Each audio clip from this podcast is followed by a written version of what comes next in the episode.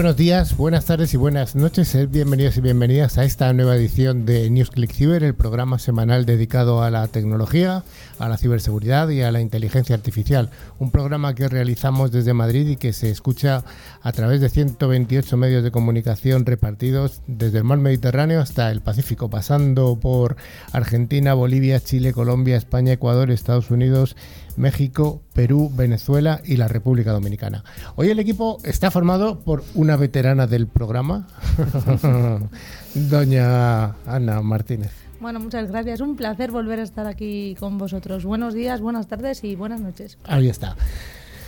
A mi centro izquierda, al cerebro del programa. Al eterno. Bueno, buenas buenos días, buenas tardes y buenas noches para todos los oyentes. A ver qué nos trae este programa de hoy. Mm, yo creo que va a haber un poco de todo. De todo.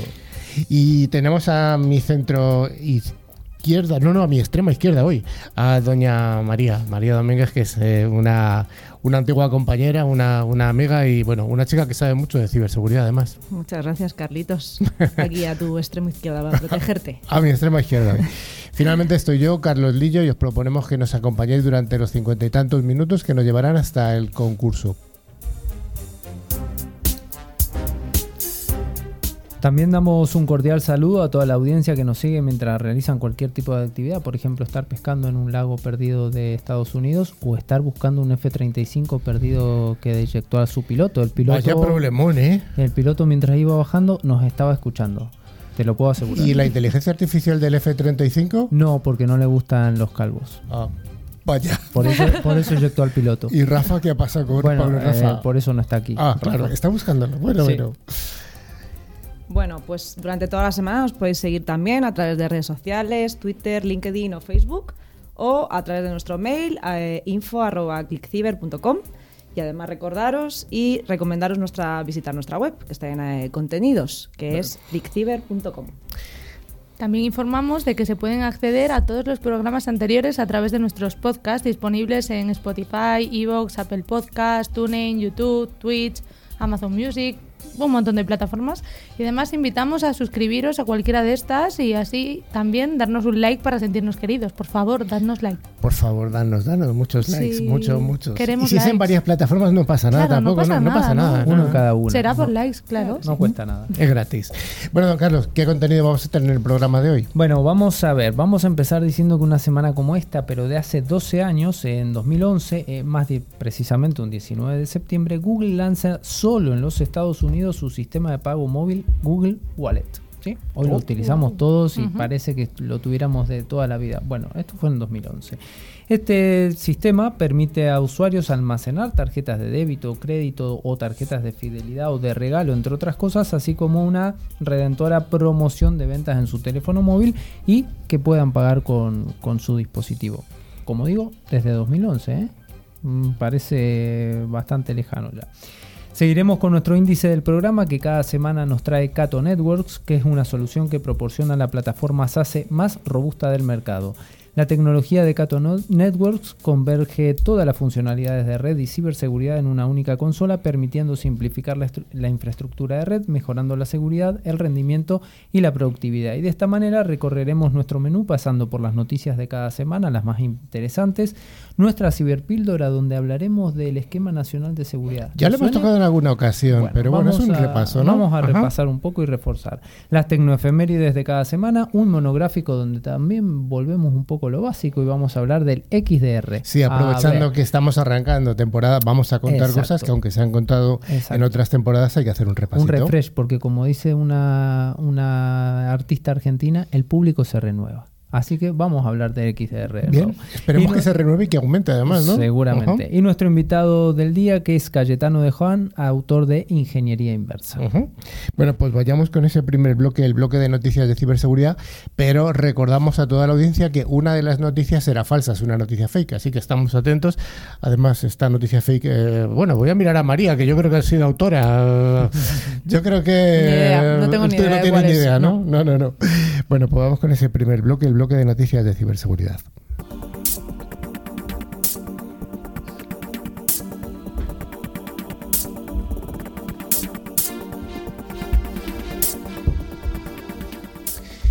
Todas las semanas damos las gracias a F5 por traernos esta sección de noticias y recordamos una vez más que F5 es una empresa de seguridad y servicios de aplicaciones multicloud que está comprometida con la creación de un mundo digital mejor y que ayuda a proteger y optimizar todas las aplicaciones y API en cualquier lugar, en las instalaciones locales, en la nube o en los extremos de la red.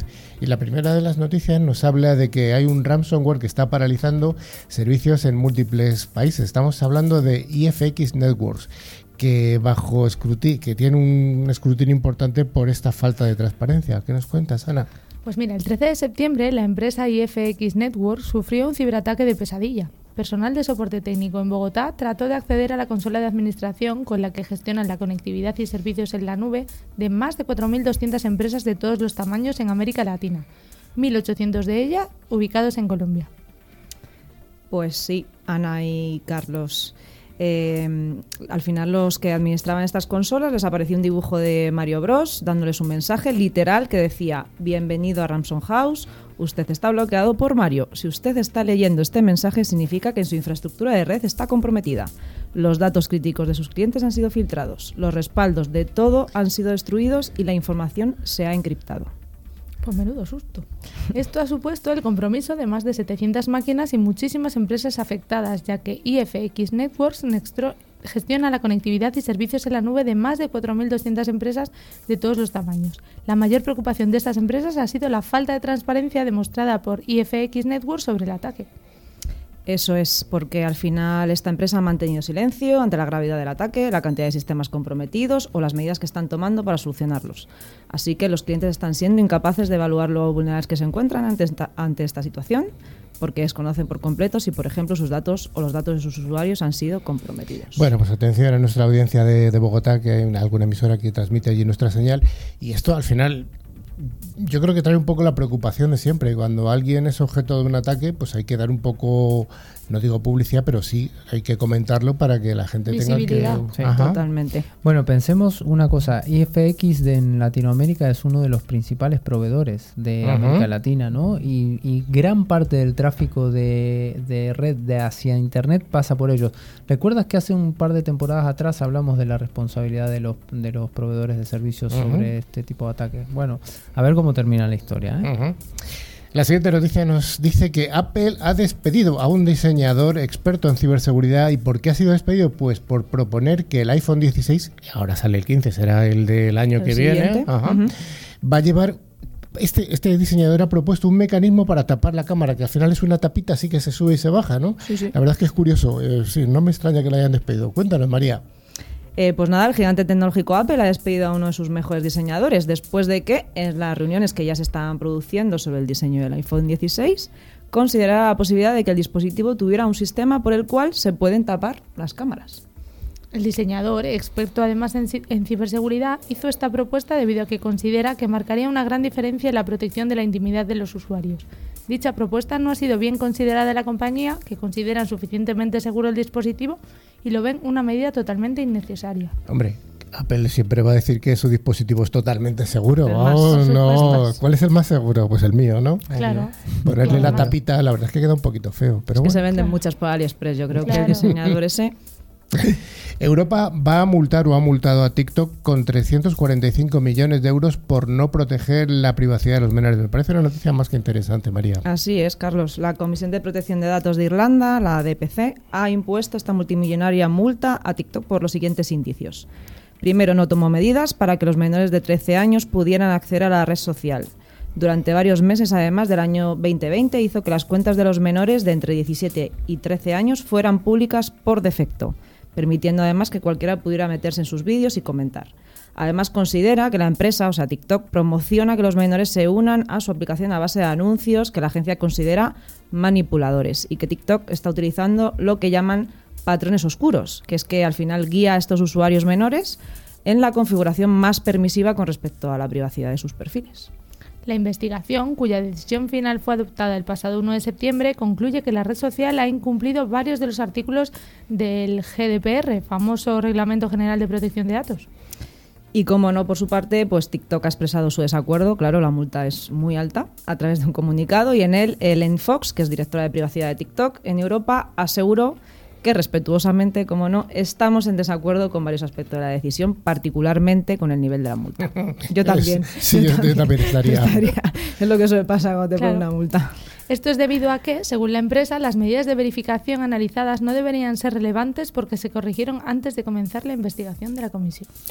Una cosita acá. En Estados Unidos hace muy poquito hicieron una encuesta y más del 70% de las personas mayores de 40 años consideraban que TikTok debería ser prohibido en Estados Unidos. Bueno, Por eh, cómo viola la Y privacidad. al gobierno de Estados Unidos no te quiero decir lo que opina de TikTok, Bueno, pero es por, ser eso, chino. Por por ser eso. chinos, Pero esto fue a, la gente común, ¿eh? Así que Y hay hay, que estar muchas atento con compañías estas que cosas. han vetado esta red social dentro de sus Sí.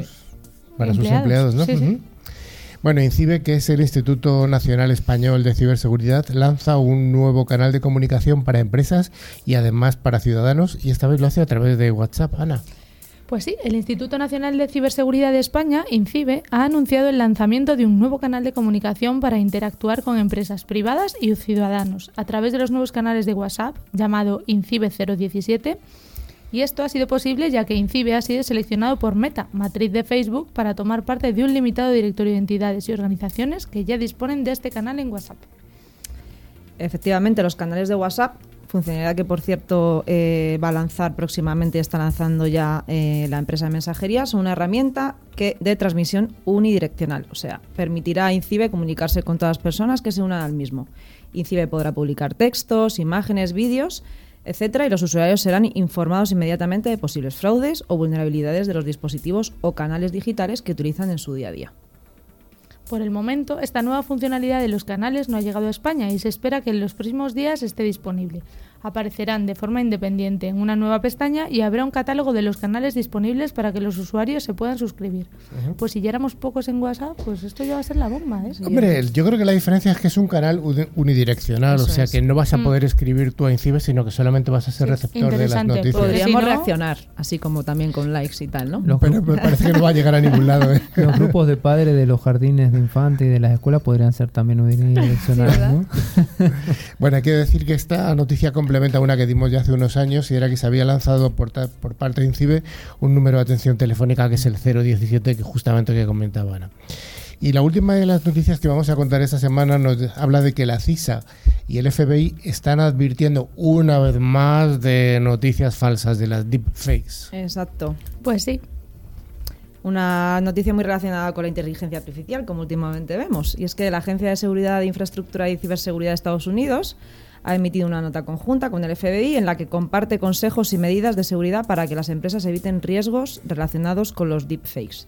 Un ejemplo de este tipo de ataque, ¿cuál es? Pues son vídeos o mensajes de voz generados por inteligencia artificial suplantando a ejecutivos para que las empresas realicen pagos a cuentas controladas por los actores de la amenaza. Los deepfakes son tan convincentes a la hora de imitar lo real que pueden engañar tanto a las personas como a los algoritmos. Eso es. El informe además recomienda luchar contra este tipo de fraude, introduciendo verificación en tiempo real, lo que requerirá comprobaciones llamadas prueba de vida, como hacemos cuando nos damos de alta en el banco, por ejemplo, donde la persona que está autenticándose tendrá que generar acciones que solo un humano puede realizar, además de incluir varias verificaciones más de diferente tipo, por ejemplo, la biometría, contraseñas de un solo uso o ingreso de algún dato personal que solo conozca el, el usuario. Otra recomendación es introducir la detección pasiva de deepfakes, un análisis forense que verifica la autenticidad a posteriori de los medios creados previamente. Yo creo que al hilo de esta noticia hay una noticia que está corriendo estos, eh, estos dos días pasados por España y es que hay un, hay un instituto en el que ha habido varias menores que están siendo atacadas por un deepfake, que es eh, le están poniendo su cara a fotos de actrices porno. Entonces, claro, esto está siendo un escándalo tremendo y además que es una agresión. en Bueno, pura. también esta mañana salió una noticia que se ha comentado poco durante el, el transcurso del día, pero es que la inteligencia artificial, la que no nos permite eh, crear deepfakes o contar chistes que estén un poco pasados de tono, resulta que sí está creando imágenes de niños en China y los está publicando en sitios de pornografía infantil, con lo Ujú. cual eh, volvemos a lo mismo, ¿no? La ética de la inteligencia Exacto. artificial Hay que pulir mm, raya un ahí un poco, sí. Sí, recordar que aquí es un delito. Bastante y además bastante grave, grave. sí, señor. NewsClick Cyber es el programa semanal líder en la radiodifusión en español. Si quieres estar al día de las novedades, escuchar nuestras ciberpíldoras y a los responsables de grandes empresas, escucha NewsClick Cyber.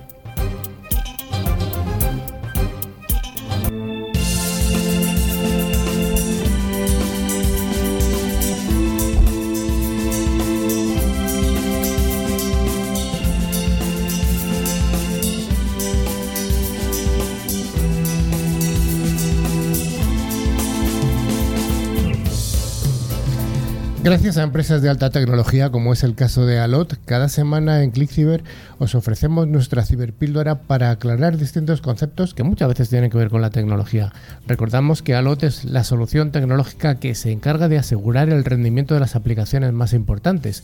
Y hoy nuestra ciberpíldora va a tratar, como decíamos al principio, del esquema nacional de seguridad, el esquema nacional de seguridad en español, en España mejor dicho, que está de, de alguna manera siendo replicado en algunos países de Latinoamérica. Uh, ¿Qué nos cuentas, Ana, sobre este esquema? Bueno, pues como sabéis, eh, eh, desde el 2007 hemos estado hablando de este famoso esquema nacional de seguridad, ¿no? Es, pero al final es un concepto que aunque tenga tiempo, pues cada vez lo escuchamos con más fuerza y con el que cada vez estamos más concienciados de su aplicación.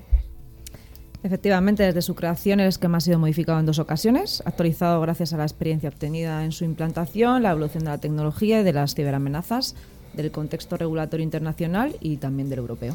Con esta última actualización, en mayo del 2022, enmarcada dentro del plan de digitalización de las administraciones públicas, que es un plan que va del 2021 al 2025, da un plazo de 24 meses de adaptación.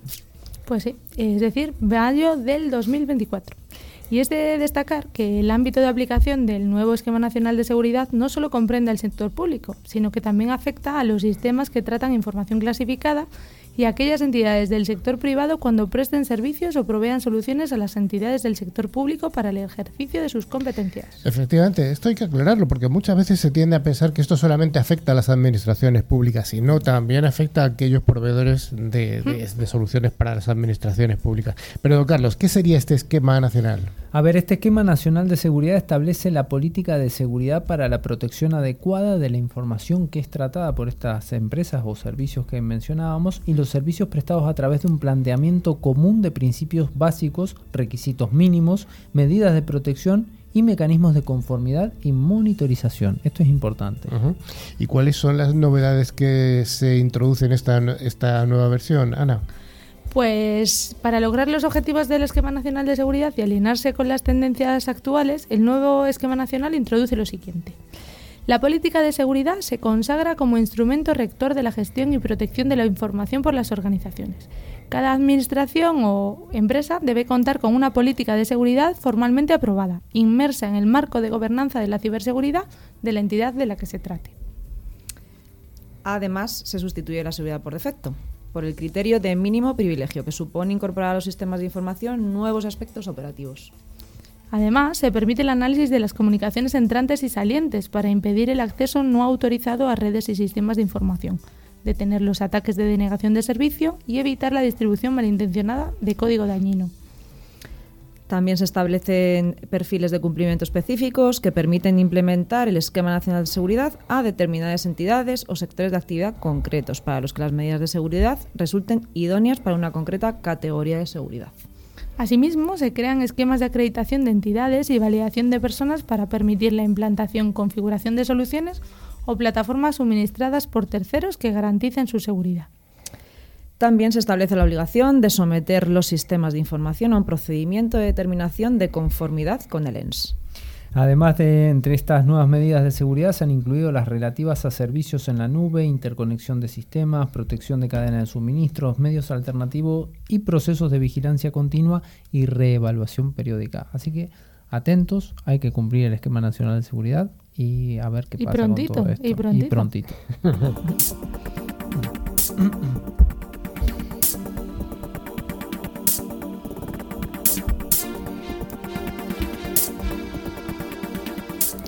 Como en todos los ámbitos en la tecnología, todos los días pasan cosas importantes y es por eso que hoy gracias a Tren Micro, quien lidera la protección de los entornos industriales, además de dar una adecuada seguridad a los, a los equipos legacy con su tecnología de virtual patching, vamos a recordar algunas de estas efemérides ocurridas en una semana como esta, pero hace mucho tiempo. Y voy a preguntar, por ejemplo, a Doña María, ¿qué pasó un 18 de octubre del año 1947, que tienes tú también un cerebro importante como el de don Carlos Valerdi. De septiembre, ¿eh? Es de septiembre. Fíjate, si es que es, es lo sé Me habría gustado que me preguntases por la siguiente. Nada, Porque- nada, cuéntame. Porque soy quinta de la siguiente, pero bueno, venga, A lo mejor te lo 47. pregunto. pues en el 18 de septiembre del 47 se crea la Agencia Central de Inteligencia, la CIA. Todo lo conocemos por las series sobre todo. Es una de las principales agencias de inteligencia del gobierno federal de los Estados Unidos y ese mismo día, pero un poco más aquí en el tiempo, en 1998, se crea la Incorporación para la Asignación de Nombres y Números de Internet, la ICANN, que es una organización privada sin fines de lucro con sede en Los Ángeles, California, Estados Unidos, por supuesto. ICANN es muy importante en todo el mundo del Internet. Eso es. Bueno, o sea que después de la Segunda Guerra Mundial se arrancó la CIA. Bueno, sigo contigo, María. Cuéntanos un 17 de septiembre, pero del año 84. Esto me ¿Qué encanta, pasa? porque yo soy del 3 de septiembre del 84. O sea, que dos semanitas después se estrenó en Estados Unidos The Transformers, que es la primera serie animada de televisión de la franquicia Transformers. ¿Tú lo has visto?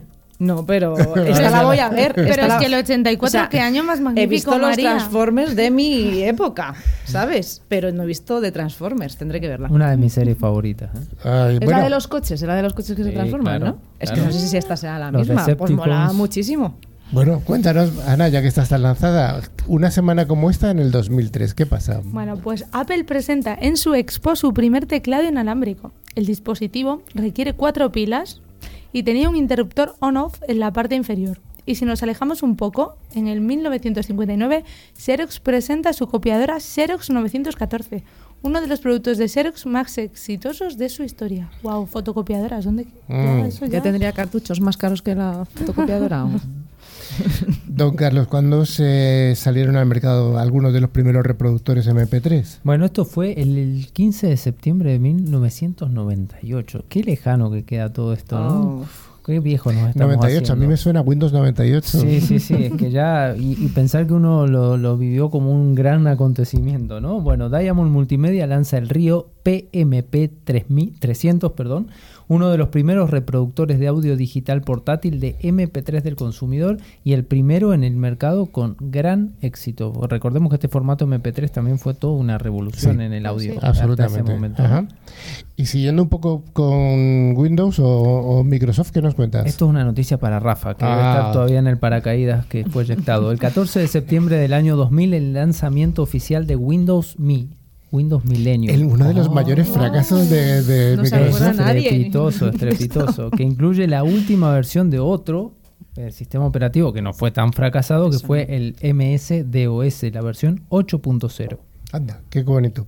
Y ya, ¿quién, quieres, ¿quién quién se atreve con la última? ¿Qué ocurre el 13 de septiembre de cada año? Bueno, vamos a ver. De- se celebra el Día de los Programadores, un día festivo profesional oficial en Rusia y finalmente en el mismo día, pero del año 1941, nace en Miami, Florida, Estados Unidos, Henry. Edwards Roberts. Paquito, ¿no? Para los Paquito, sí. Mejor conocido como Ed, que fue el fundador del MITS, Micro Instrumentation and Telemetry System, que fabricó la nada menos que la Alter 8800, una de las primeras computadoras personales para aficionados. Ahí sí que eso yo no lo viví. Aquí en España el. Spectrum. El Spectrum. ¿En Argentina también? sí. Mira, qué bonito.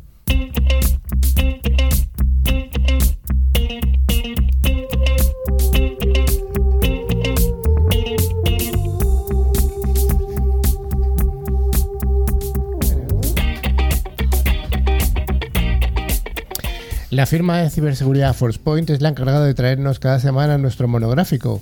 ForcePoint es el fabricante líder en seguridad convergente que tiene además un amplio catálogo de soluciones en ciberseguridad.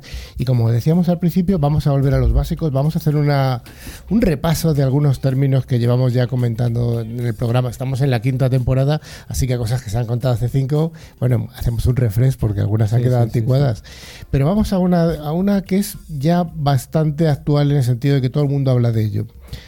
Vamos a ver, ¿qué es esto del XDR, don Carlos? Estos palabras, ¿no? Y como bien decías, Carlos, al final todo el mundo hoy, no, que yo tengo un XDR, que hacemos XDR, que nuestra solución es XDR. Bueno, vamos a ver qué es el XDR famoso, Las amenazas sigilosas evaden la detección, eso ya lo sabemos. Se esconden entre los hilos de seguridad y alertas de soluciones desconectadas y se propagan a medida que pasa el tiempo. Mientras tanto, unos abrumados analistas de seguridad intentan clasificar e investigar teniendo puntos de vista de ataque reducidos y desconectados entre sí. El XDR desmantela estos hilos utilizando un enfoque holístico para la detección y respuesta.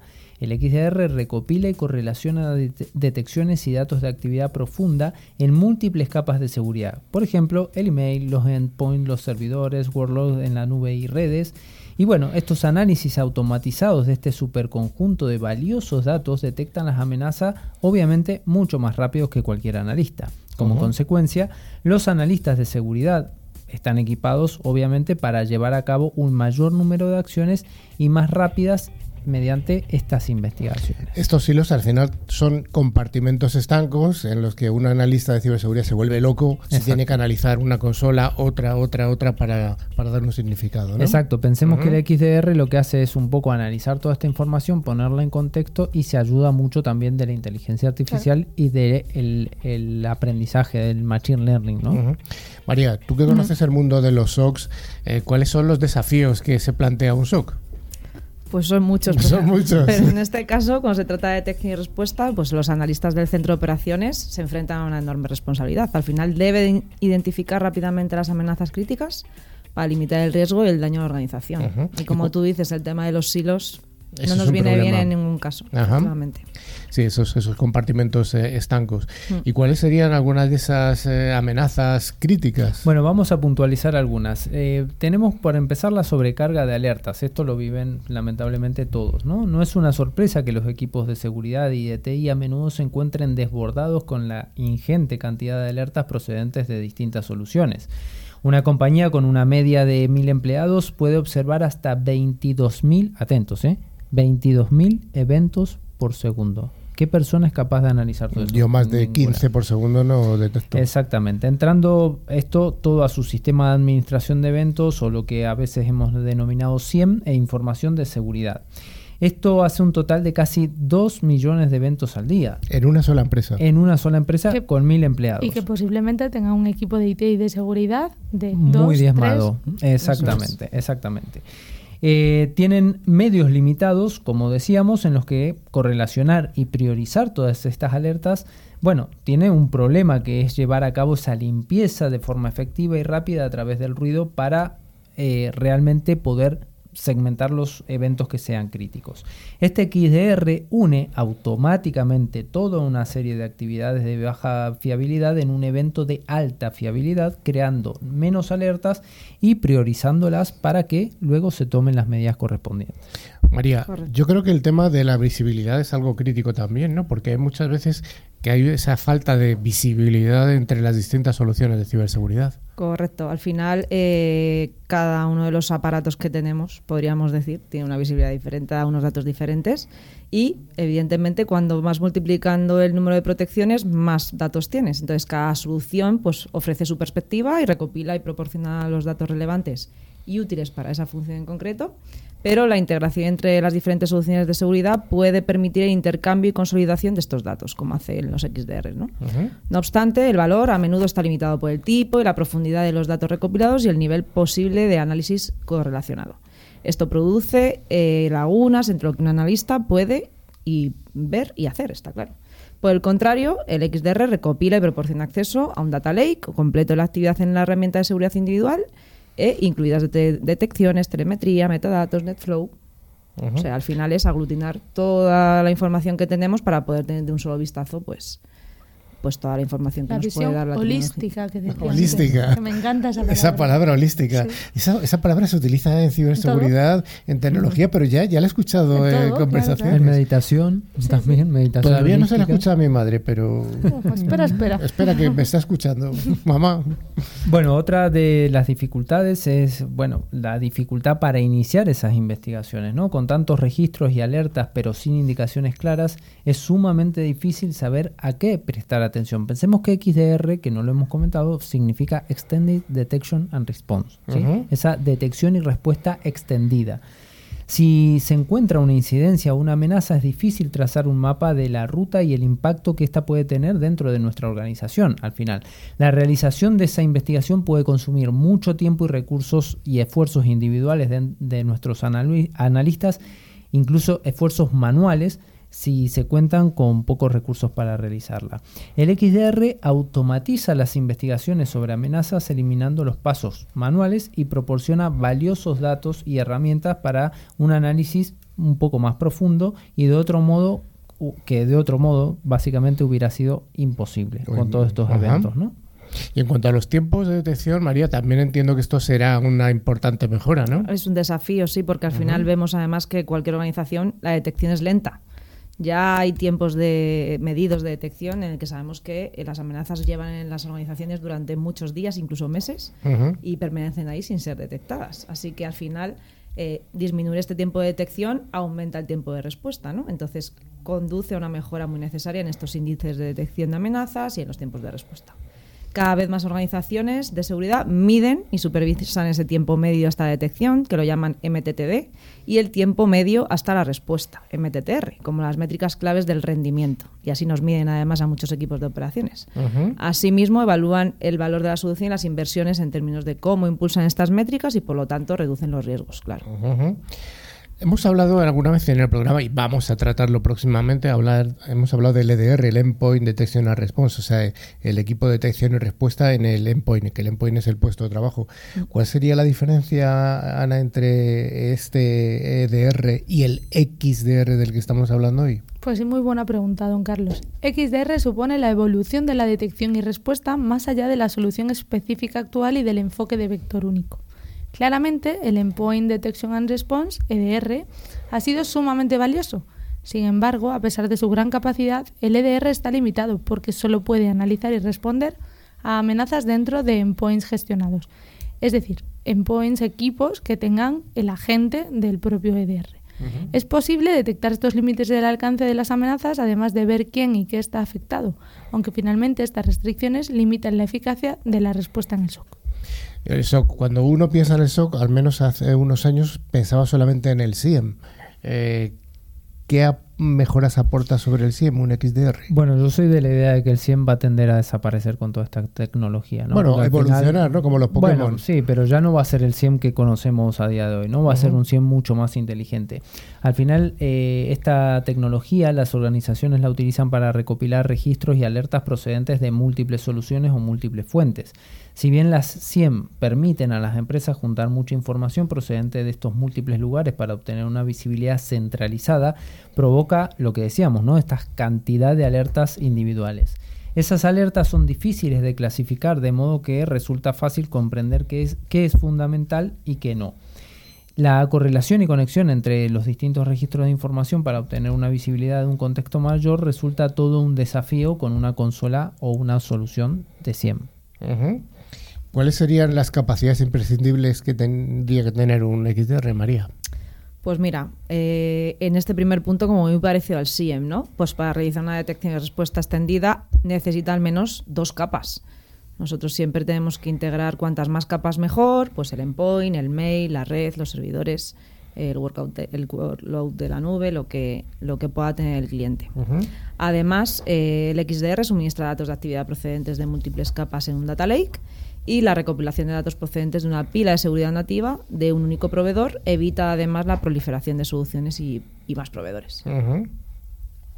Y la inteligencia artificial y análisis especializados en seguridad. Ah, es que sin hablar de inteligencia artificial no, no, podíamos irnos. es que, por, ya decía yo que lo habíamos nombrado poco, ¿no? Claro.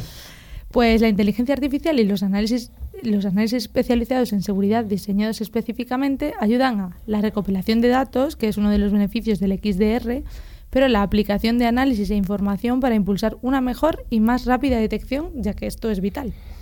Dado que además la recopilación de telemetría se convierte en un producto, el valor radica en que los análisis de seguridad combinados con información de amenazas que pueden convertir la información en comprensión y acción. Un motor de análisis alimentado por sensores inteligentes y nativos proporciona análisis de seguridad más efectivos que solo se podrán obtener añadiendo telemetrías y productos externos. Don Carlos, entonces, como resumen un poco de este XDR, que ya no vamos a contar más porque ya lo demás sería una presentación de un producto comercial y ya no llegamos a tanto. ¿Cómo ves tú este mundo del XDR? ¿Realmente es la evolución del CIEM? ¿Es el complemento que tiene que tener cualquier empresa? A ver, visto hoy, claramente es un complemento. ¿sí? No lo que decía recién. El, el 100 va a tender a desaparecer o a evolucionar, pero el XDR es un complemento necesario para que este 100 sea más eficiente y poder, poder tener un, un contexto mucho mejor y más ordenado de toda esta cantidad de alertas, de logs y demás que se reciben en el SIEM y que los analistas realmente tengan un valor agregado a su trabajo, que no sea solamente estar analizando logs, sino poder ir y responder efectivamente a las alertas que esto genere. Enriquecer esa detección y la respuesta, ¿no? Exactamente.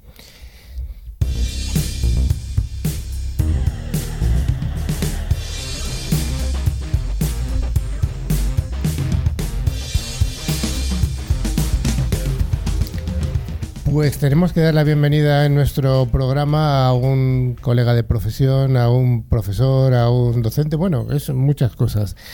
¿Qué tal estás, Cayetano de Juan? Hola, muy buenas tardes a todos. Pues muy bien, encantado de estar aquí con vosotros en Cliciber, o sea, fenomenal. Bueno, te vamos a pedir, estás en remoto, no estás aquí en el estudio, te vamos a pedir que intentes acercarte al micro porque estás un poco, si estás un poco lejos. Sí, a ver ahora. Mejor, bueno.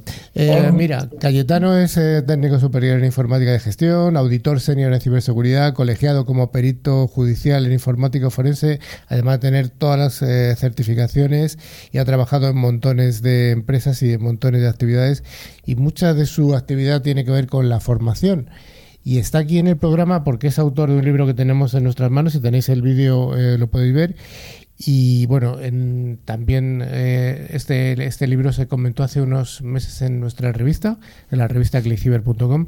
Es un libro importante, importante en cuanto a contenido. Se llama Ingeniería Inversa, un curso práctico de la editorial Rama. Lo vamos a dejar por aquí para que, para que lo tenga la audiencia que lo quiera ver en nuestro, en nuestro vídeo. ¿Qué es esto de la ingeniería inversa, Cayetano? Bueno, pues sería el, estudio, el estudio de lo que viene a ser un binario o un ejecutable, vamos. básicamente, pues sería cuando compilamos una, aplicación, pasa de ser de código nativo, pues pasa, eh, eh, perdón, pasa de ser de, un código fuente a código nativo a partir de ahí, bueno, pues se puede, se puede aplicar lo que se llaman estas técnicas de ingeniería inversa, pues para intentar eh, entender el funcionamiento de la, el funcionamiento de la aplicación, el funcionamiento del programa.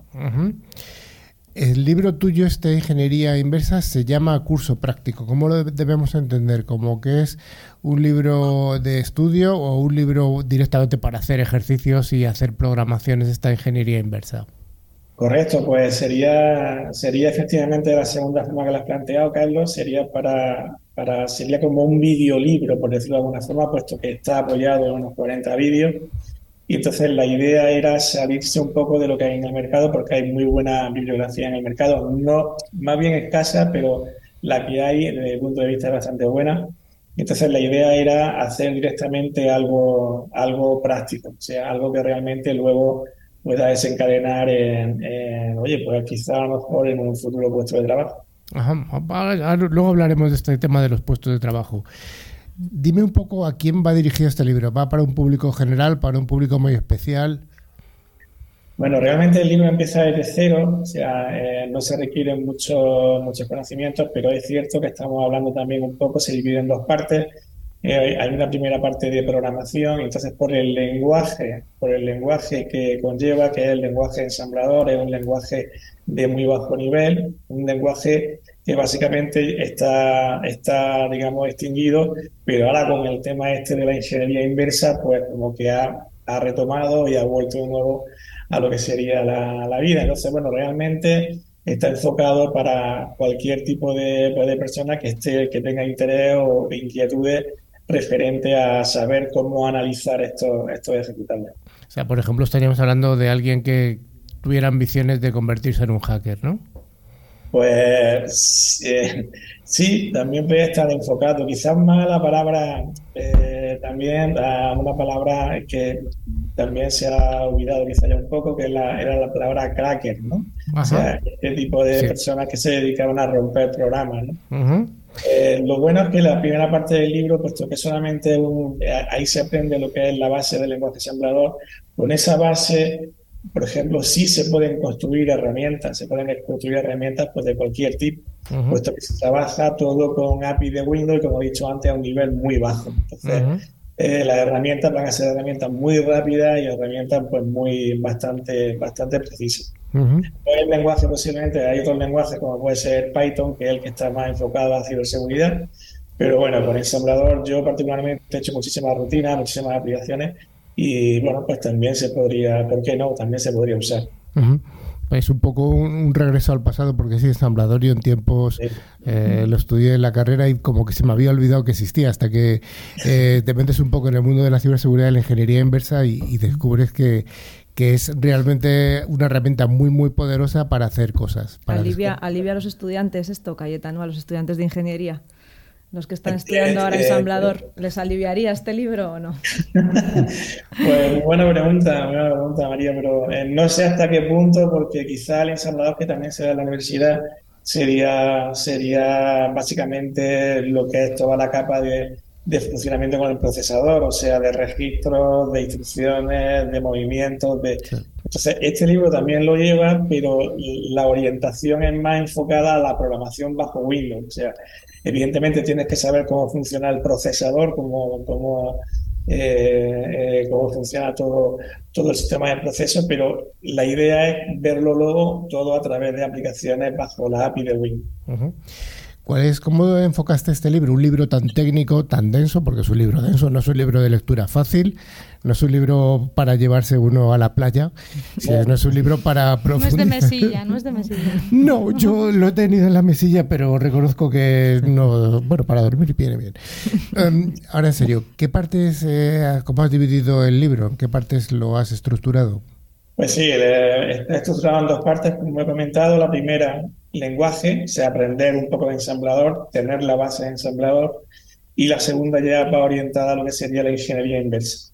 ¿Por qué tener la base de ensamblador? En el mercado ahora ya no tenemos muchísimos depuradores y desensambladores pues, bastante conocidos. Por ejemplo, AIDA Pro es un desensamblador bastante, bastante interesante, bastante conocido. Se usa muchísimo en empresas pues, a la hora de, de analizar malware o cualquier otro tipo de binario.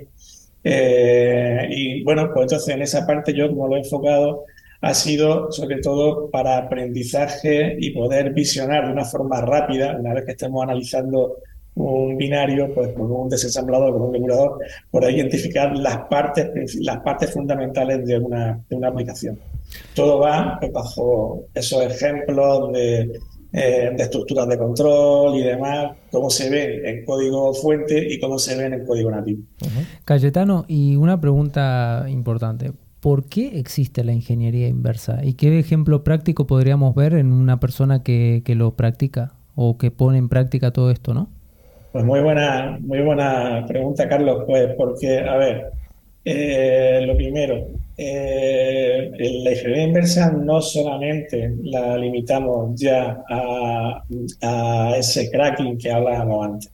Ya, por ejemplo, en el programa que habéis tocado, que habéis tocado esta tarde, estáis hablando de SOC.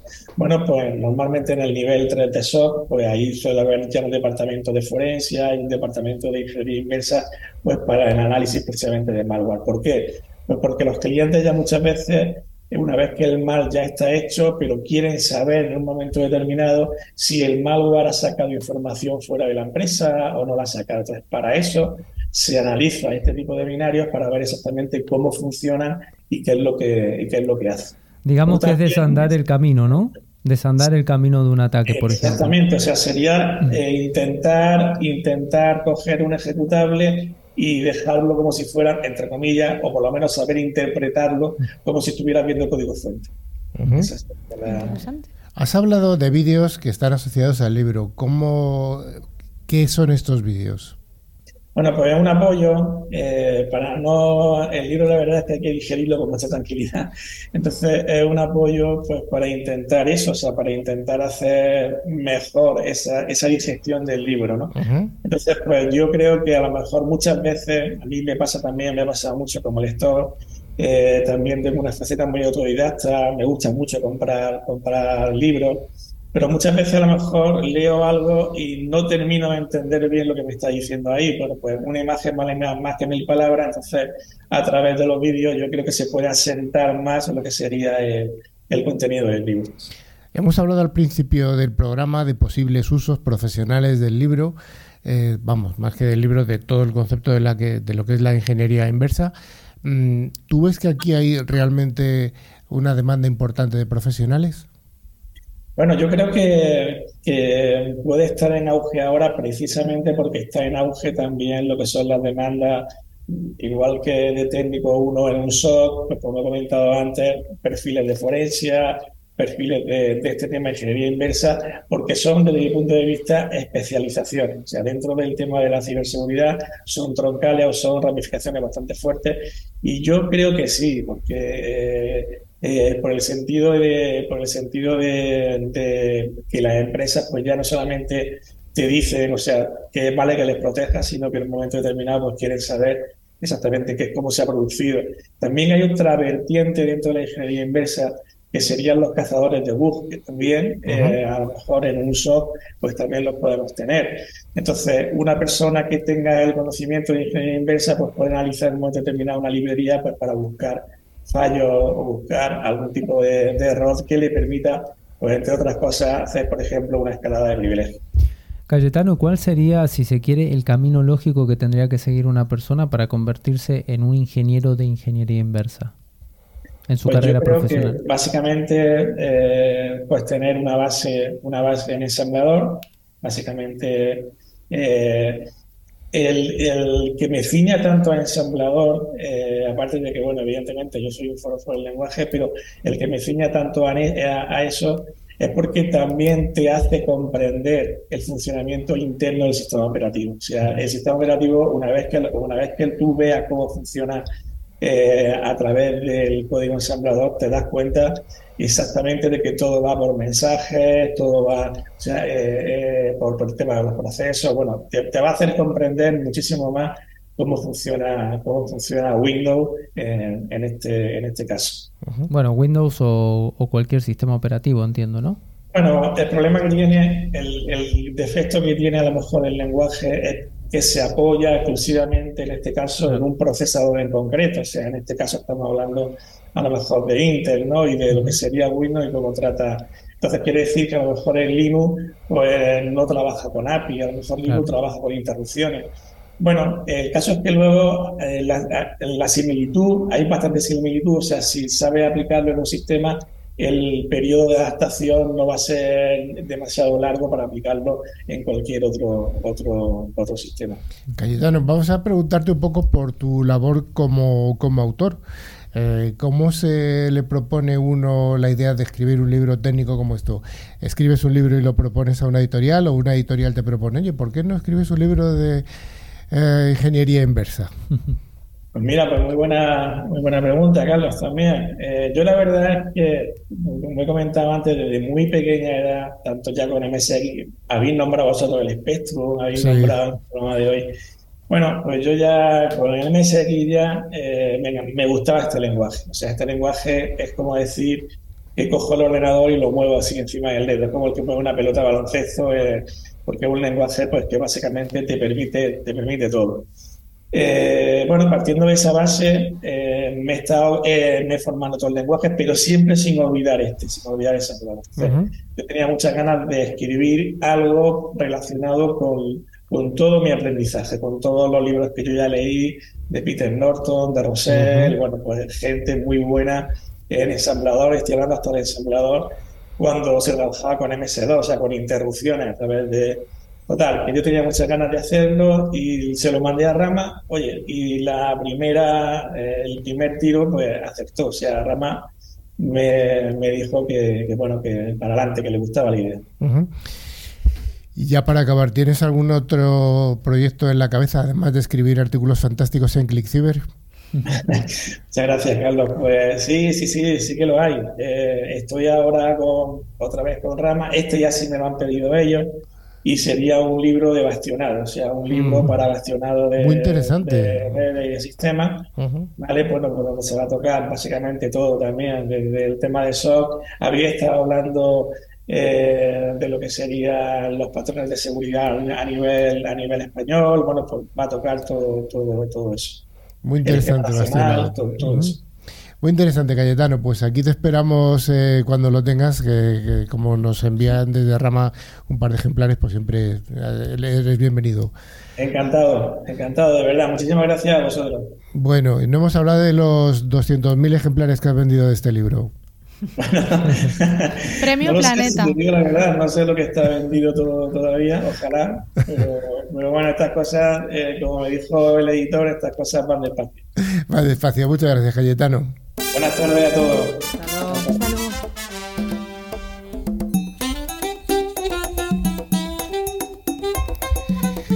Ay, ay, ay, como cada semana estamos llegando a la sección en la que sorteamos dos licencias de antivirus con calidad profesional válidas cada una para un año.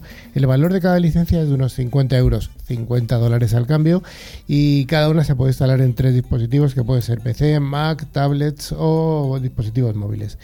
Y María, ¿tenemos ganadores de la semana pasada? Tenemos, tenemos. Qué Tenemos. contenta estoy de esto, de, de- ¿qué dar decir premios, esto? de Me dar encanta. premios. ay. A ver, tenemos uno nacional, Ramón Tudela, que se encuentra en Barcelona, uno de nuestros oyentes, y tenemos otro internacional, que es Ricardo Valero, que está en Lima, Perú. Bueno, Así pues, que enhorabuena. Enhorabuena a los premiados, como siempre solemos decir. Y don Carlos, ¿cuál sería la pregunta de esta semana? Aunque lo hemos dicho al principio y María está ahí, la Sí. tengo retenida para no dar pistas. Vamos a ver, eh, los, los usuarios, los oyentes están muy acostumbrados a escuchar nuestra pregunta fake. Entonces, lo que vamos a hacer esta vez va a ser una pre- ¿Cuál es la noticia fake? No se asusten, no se asusten, pero me da la impresión de que llegan hasta ahí y cortan. Entonces, para ver si han escuchado hasta el final del programa, ¿sí? Va a ser o cuál es la noticia fake que hemos dado o cómo se llama el libro de Cayetano de Juan. Es una Ah, pregunta random, sí. pero cualquiera de las dos sirve. Mm, cualquiera. que contestar a las dos. A las dos, A tú eres dos. más Sí, dura, claro, Ana, hombre, ¿eh? a ver, no A las dos, Bueno, a las dos, entonces claro. a las dos, ya saben todos nuestros oyentes. Sí. Para participar, lo único que tienen que hacer, eh, aparte de responder la pregunta, es enviarnos un mail a info.clickciber.com indicando solamente el nombre y la localidad. No hace falta nada más. Este capítulo de ClickCiber, eh, insisto, el programa número 3 de la temporada 11 está llegando a su final, pero si eres de los que piensan que antes o después te van a atacar y lo más importante es estar preparado, te proponemos que hables con Claroti para conseguir una visibilidad, protección y detección de amenazas en todo el espectro del XIOT. El XIOT que contempla no solamente el OT, sino el IoT, el BMS, IOMT e IT. Siempre iniciales, siempre La I y la T. iniciales. Nos encanta, Ah, ¿eh? Siempre, ¿no? Pero antes de despedirnos, os recordamos que a través de nuestra web, clifffiber.com, se puede acceder a nuestra revista digital, ver las fotos y otros contenidos de interés. Y también podéis seguirnos a través de nuestras redes sociales, en Twitter, ahora X, LinkedIn o Facebook. Finalmente, recordamos que a través de todas las plataformas de podcast pueden, además de ver el contenido en las redes que comentaba Ana, escuchar tanto este como los programas anteriores para poder responder la, la pregunta fake. ¿no? Y están estos disponibles en Evox, Spotify, TuneIn, YouTube, Twitch, Amazon Music. Y lo único que tienen que hacer es buscar la palabra clave, clic, ciber, las dos con i latina. Y por supuesto, ya que Like. buscaste, ya que llegaste Un hasta like, ahí, favor. no cuesta nada darle al like. No cuesta nada. Bueno, pues damos las gracias a, a todos los patrocinadores que hacen posible que este programa llegue cada semana a vuestros oídos o a vuestros ojos o a la combinación de los dos. María, ¿qué tal tu primer programa? Me ha encantado. Espero repetir muy pronto. Espera, que tenemos una repetidora. y Esto la, engancha, y la María, repetidora- engancha. Oh. Sí, es un placer estar aquí todas las semanas. verdad. Además, en buena compañía. Eso, nos podéis quejar, estáis Oh. aquí rodeadísimos. Yo empecé así también, ¿eh? Y aquí estoy. Paridazo y además en este mundo de hombres de la Claro, es ciberseguridad. Es verdad. Sí, es raro que Una haya dos mesa chicas así hoy, es ¿eh? Es rarísimo. raro, es raro, La probabilidad os ha dado la suerte hoy. Ah, es verdad. Bueno, pues muchas gracias a todos y nos vemos y nos escuchamos en siete días. Hasta la semana que viene. Adiós. Hasta luego.